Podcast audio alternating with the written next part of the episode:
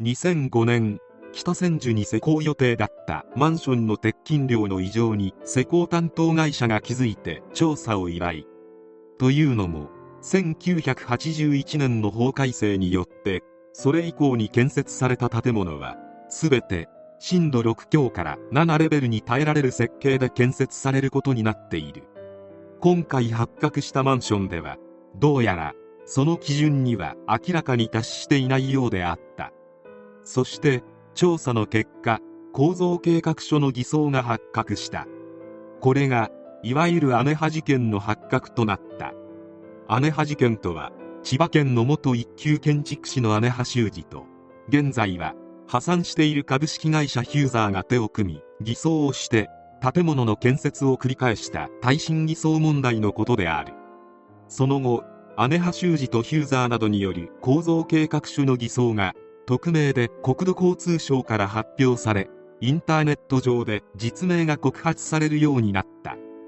姉葉事件という名前の由来ともなった一級建築士姉葉修二さんは宮城県大里町出身。1980年宮城県の高校を卒業後大阪に本社を置く中堅ゼネコンに入社。その後東京支社の施工部門に配属され主に建設現場の管理を担当していたが設計の仕事をするため退社。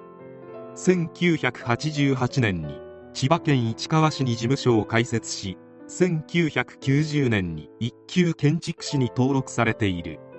そんな中起きたマンションの耐震偽装問題。阪神大震災の記憶も鮮明だった日本人にとってこの問題はとても敏感だった。マスコミは震度5強ほどの地震で倒壊の恐れがあると恐怖を煽り連日姉葉事件について特集を組み報道した。住民の怒りも激しくグランドステージ東向島といったマンションやホテルなどの多くの物件にわたって耐震偽装が行われていたことが発覚し分譲マンションにおいては数千万円もする物件を購入した人も多く泣く泣く退去しなければならない状況にまで追い込まれてしまった。この事件は国会をも巻き込み姉派とヒューザーの小島社長も証人喚問される事態となった。姉派は国会にて数値が基準に満たなくても耐震壁を使って耐震性能に優れているため偽装とは思っていないと弁明をしたが建築基準法違反などで逮捕起訴された。そして当初は建設会社やコンサル会社などと共同の犯行と思われていたが裁判による公判では元一級建築士の姉橋修二による個人的な犯罪と結論付けられた。そのため地方裁判所では姉橋修二に懲役5年罰金180万円執行猶予なしの実刑判決が下されている。そして今回の事件で話題になったもう一人の人物。ヒューザーの社長小島進である。小島進は宮城県上郡出身。1972年に宮城県の高等学校を卒業後に住宅販売会社に入社し2年後に退社。その後転職をしながら1975年に上京し営業職などのいろいろな職業に就いた。1976年にマンション販売会社に入社し1982年に不動産株式会社を創業し何度か社名を変更し2001年に株式会社ヒューザーとなった。そして2005年に姉派と共にマスコミに取り上げられ時の人となった。国会における証人喚問には小島進や建設会社の社長などが参考人として招致された。1回目2回目ともに姉橋修二は欠席したが国交委員会で証人喚問されて木村建設に偽装を指示されたと説明。しかし建設会社の支店長はそれを否定した。姉派はあくまで非を認めようとしなかったためその姿勢がマスコミの格好の餌食となってひどいバッシングを浴び続けていた。結局最終的には姉派修二の単独犯による偽装と決定され懲役5年などの実刑判決。このバッシングは常軌を逸したもので年収2000万円を超える年もあり豪邸に住み高級自動車などを買い続けていた。金を稼ぐために人命よりも稼ぎを優先した。妻が入院中なのに愛人を作って月15万円近くも小遣いとして与えていた。妻もブランド品を買いあさり高級フランス料理店でグルメ三昧といった私生活にまで及んだバッシングが連日行われた。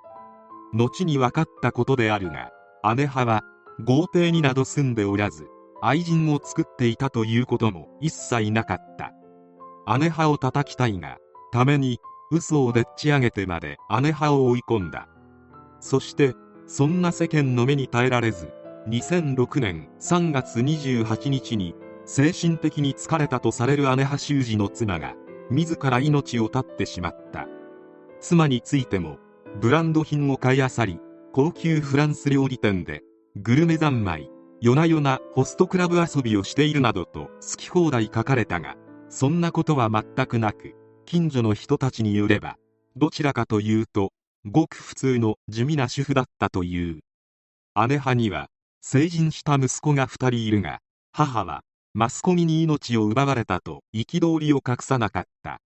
一方の小島進も姉派と同じようにマスコミやメディアに猛烈にバッシングされた。最終的には裁判でむしろ被害者という判決になったのだが当時ブームだった堀江貴文氏の愛称堀江門にちなんで自分自身をお邪魔門という呼び方でインタビューに答えるなどしていたため世間では完全に悪者の印象が強い。ヒューザーは2005年に事実上の営業停止状態に追い込まれ2011年に破産手続きをしている。この事件は連日ワイドショーで飽きるほどやっていたせいか知名度が非常に高い。姉派という珍しい名字もあって印象に残っている人も多いであろう。当時のドラマに似せたコラ画像等も流行ったり逮捕時に面であったことが判明するなどとにかく話題に事欠かなかった。姉派が設計した建物はその後補強がされたり解体が命じられたものがあるが解体にも相当なお金がかかるため現在でも多く残ったままである。マスコミは震度5以上の地震が来たら建物が必ず崩壊すると騒ぎ立てていたため住民も気が気でなかったが2011年3月11日東日本大震災が発生した。東京でも震度5以上は余裕で計測されたが姉派設計の建物の崩壊はなかった。この事件が後に与えた影響も大きくこの事件のせいで一級建築士の権威は失墜しもともと難関だった試験もこの事件以降さらに難化したという。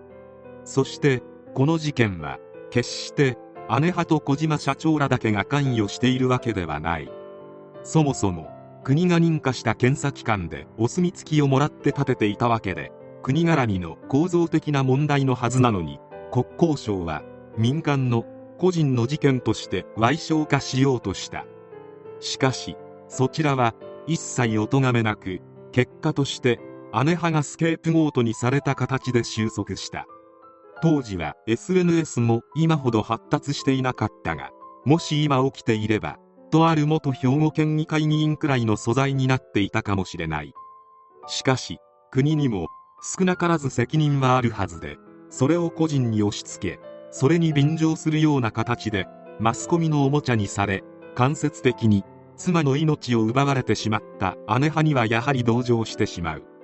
自分の住んでいる建物が耐震偽装されているとなれば夜も安心して眠ることはできない。地震大国の日本だからこそしっかりやってもらいたいものである。特に国の方